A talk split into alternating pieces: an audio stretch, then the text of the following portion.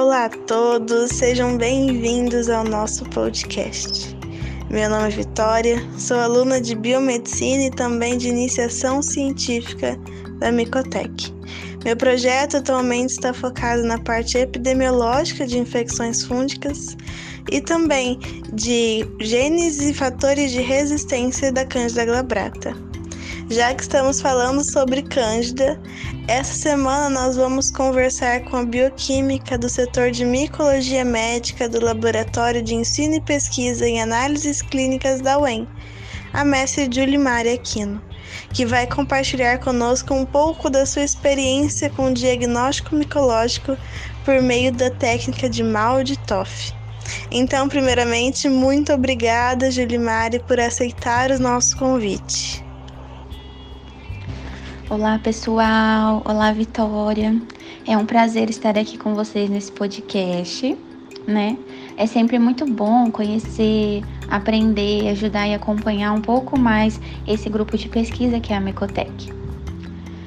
Eu sempre estou por perto, admiro muito os trabalhos, o empenho e a dedicação de vocês pesquisadores que buscam incansavelmente respostas, soluções e inovações na área da micologia e do diagnóstico micológico, mais precisamente.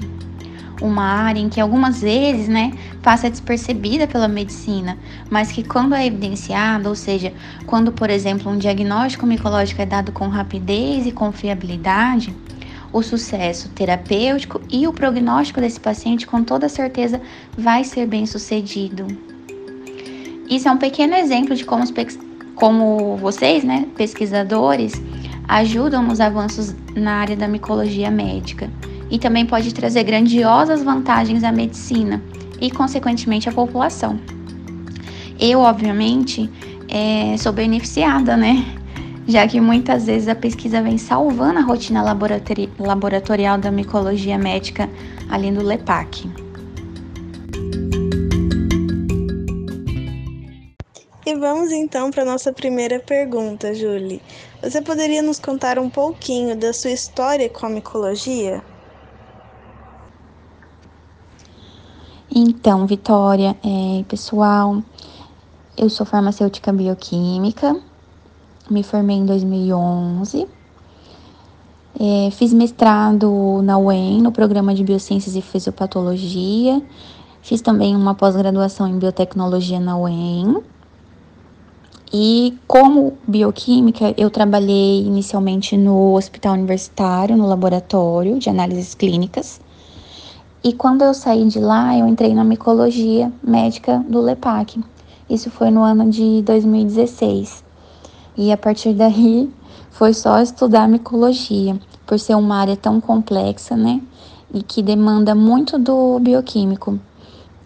Então, no começo eu me dedicava bastante é, através de livros, é, estudando o Atlas, no momento em que eu não estava né, analisando as amostras ou acompanhando mesmo os técnicos ali da micologia para aprender a, a, ganhar mais experiência né, na parte técnica também, que é, é uma etapa muito importante. E tô lá, né, agora em 2022 continuo lá e, se Deus quiser, eu quero aprender muito mais ainda nessa área que é fantástica. Nossa, Julie, que legal a sua trajetória. Nós sabemos que o diagnóstico micológico, assim como você falou, é bastante limitado, principalmente na disponibilidade de técnicas automatizadas. Assim, fica muito difícil, já que a responsabilidade do resultado fica completamente pautado no conhecimento do bioquímico, né? Então, você poderia nos contar um pouquinho desse desafio, como é vivenciar ele no dia a dia? Então, o desafio pode ser grande, né? Mas quando ele é concluído, me traz o sentimento de missão cumprida e alívio por estar contribuindo para o sucesso terapêutico do paciente. Mas então, Vitória, é, como você disse, a responsabilidade do bioquímico, né, do micologista, eu considero muito grandiosa. Isso porque o diagnóstico micológico começa já na orientação da coleta do material clínico, seja através da comunicação né, com o médico, como no próprio laboratório. Porque uma amostra coletada de maneira insatisfatória pode interferir ou até mesmo cancelar todo o restante do processo analítico laboratorial. E quem pode definir um caso como esse é realmente o bioquímico, né? É, avaliando logo de início, além dos aspectos macroscópicos da amostra, os, aspecto, os aspectos também microscópicos, né? Através do exame micológico direto. E posteriormente, o crescimento das colônias na cultura, sua reprodutibilidade e até mesmo se o fungo realmente é patogênico. Sendo assim, falando especificamente da microscopia, essa depende muito do olhar criterioso do bioquímico, além de muita calma e paciência. Muitas vezes é, é necessário, quando possível, né, claro, repetir essa etapa para garantir um resultado confiável. Um dos motivos dessa repetição é que várias amostras clínicas não são amostras homogêneas, como por exemplo uma biópsia, né? Podendo trazer um resultado falso negativo, caso não haja persistência do bioquímico na microscopia. E também é através dessa microscopia inicial que em algumas vezes já conseguimos dar um diagnóstico, né, como no caso, por exemplo, da malacésia, do paracoccidioides, e também direcionar as etapas seguintes, como por exemplo, a cultura, né, é, utilizar um meio específico para aquela amostra clínica e assim vai agilizando o todo o processo, né, do diagnóstico micológico. Olha, Vitória, como tudo isso fica na responsabilidade do bioquímico, é necessário muito conhecimento é, na área da micologia. Então, como eu já né, falei, estou repetindo, é, exige muito estudo e dedicação mesmo. Em relação é, aos atributos que podem nos auxiliar em todo o processo de diagnóstico micológico, eu costumo muito buscar os livros, os atlas, para me ajudar na microscopia. Mas também temos, por exemplo, no caso das cândidas, o meio cromogênico, o cromagar, que juntamente com as características micromorfológicas da levedura, na maioria das vezes conseguimos identificar. Porém, sempre existe um porém, né? Acontece em vários casos da levedura não estar com muita com uma cor muito característica ou de não desenvolver as estruturas como é, vemos nos livros, né? ou de estar injuriado por fatores como, por exemplo, a utilização de antifúngicos. E então recorremos às provas bioquímicas, as quais são muito trabalhosas, né? E demoradas para fazer. Neste caso, a assimilação e a fermentação. E ainda assim, podemos ficar na dúvida ao comparar todos esses resultados. Aí que entra o Malditoff. Ele veio para nos ajudar nessas dificuldades, para agilizar esse diagnóstico, é, para confirmar as nossas incertezas que ficaram no processo analítico anterior. Ele traz resultados seguros e confiáveis, desde que todo o processo de avaliação do material clínico, do crescimento e interpretação das colônias na cultura seja feito criteriosamente realmente vivenciando ali na prática com você falando, já tô até nervosa com tantos passos, com tantas coisas que podem dar errado e precisa assim de uma dedicação ali do bioquímico em cima, vendo, confiando na microscopia, sendo persistente e continuando, né, com as etapas de identificação. Mas que legal essa técnica de Malstoff que você comentou, é realmente muito interessante interessante. Você poderia contar um pouquinho mais sobre essa técnica para gente? O mal de Toff, ou a ionização e distorção a laser assistida por uma matriz acoplada à espectrometria de massa, é um método automatizado para a identificação de microorganismos. Essa metodologia ela é capaz de fornecer resultados altamente precisos em poucos minutos, né? Para a identificação de fungos, ocorre uma análise das proteínas ribossomais, mas em resumo, uma pequena quantidade da colônia desse fungo levedoriforme, por exemplo, é colocada em uma lâmina específica do malde e em seguida é adicionado o ácido fórmico, que vai extrair as proteínas. Após isso, uma matriz polimérica é colocada, seguida da irradiação por raios laser de nitrogênio, os quais vão fazer com que a amostra sofra uma vaporização, né, uma ionização das moléculas. Esses vapores, eles são aspirados e direcionados a um detector, o qual mede o tempo da chegada do material a esse dispositivo. E então, o resultado, ele é em forma de gráficos e picos específicos. É analisado por meio de um software que possui um banco de dados, né, já existente. Cada fungo possui é, padrões específicos nesse banco de dados e assim é identificado. E nessa identificação, o, já vem ali no resultado também os níveis de confiança dessa identificação. Porém, logo no começo da utilização do molde aqui na nossa rotina laboratorial, nós precisamos fazer vários testes, padronizações em nosso laboratório. Os alunos da pesquisa científica da Micotec foram fundamentais nesse processo. É, eles criaram um método de extração para os fungos que comumente não obtinham resultado no molde, né? E assim os resultados foram aparecendo, foram melhorando e contribuindo para agilizar os diagnósticos micológicos aqui em nosso laboratório. Nossa, Júlia, ouvindo você falar, passou até um filme aqui na minha cabeça.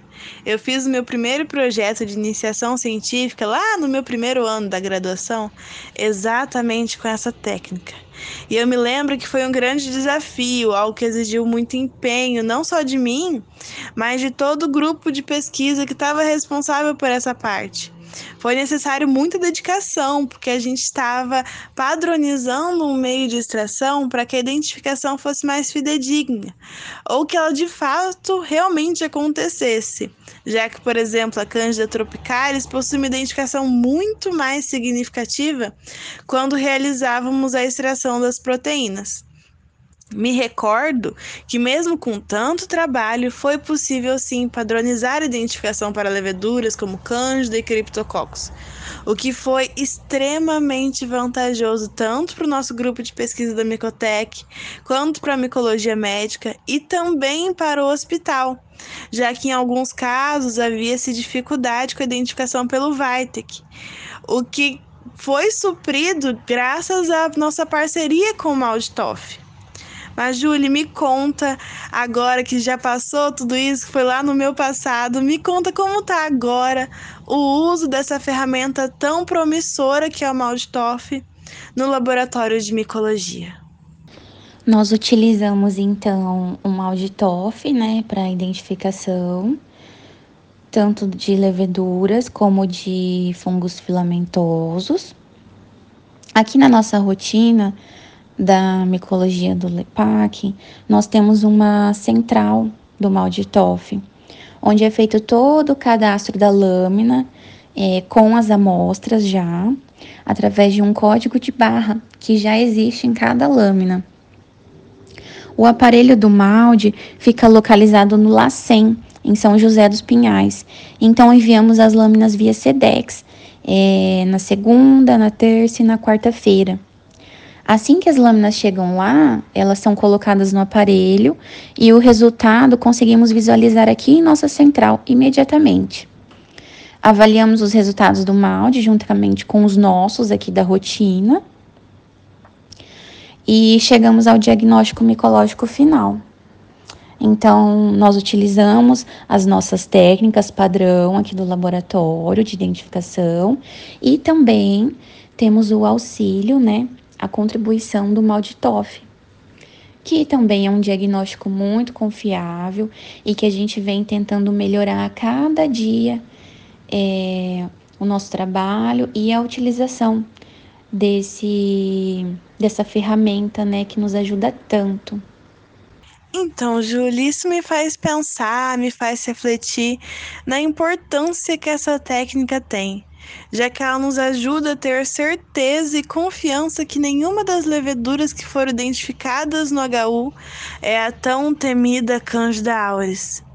Isso me faz ter muito orgulho de perceber que é simplesmente o LEPAC fazendo seu papel na sociedade, fazendo seu papel para a saúde. Pois é, Vitória, nós temos um projeto que está acompanhando as leveduras do HU, que já foram identificadas né, pelo Vitek, um método automatizado, mas que é baseado nas características bioquímicas. Essas leveduras também são analisadas pelo Malditoff. Como o banco de dados do LACEN está atualizado, contemplando né, a Candida auris, nós ficamos tranquilos que ela ainda não chegou em nosso hospital. Mas um ponto ainda que a pesquisa precisa nos ajudar ali na rotina é com os fungos filamentosos, porque mesmo a gente utilizando é, aquele método de extração que eu comentei com vocês, que a gente que foi padronizado mesmo pelos alunos né, da pesquisa, algumas vezes não tem dado um resultado né, no mal de Toff para esses fungos filamentosos. E o fungo filamentoso, na rotina, ele costuma dar um pouco mais de trabalho para nós na identificação. É, como, por exemplo, nós já tivemos um caso de Microsporum canis, que era em paciente, né, infantil, e que a lesão era característica, é, era uma criança que tinha contato com animais de estimação, cachorro e gato em casa. O micológico direto apontava estruturas compatíveis, cresceu é, colônias características de Microsporum canis, mas no microcultivo é, a gente não conseguia visualizar as estruturas de frutificação que esse fungo produz, que permite nos identificar ele.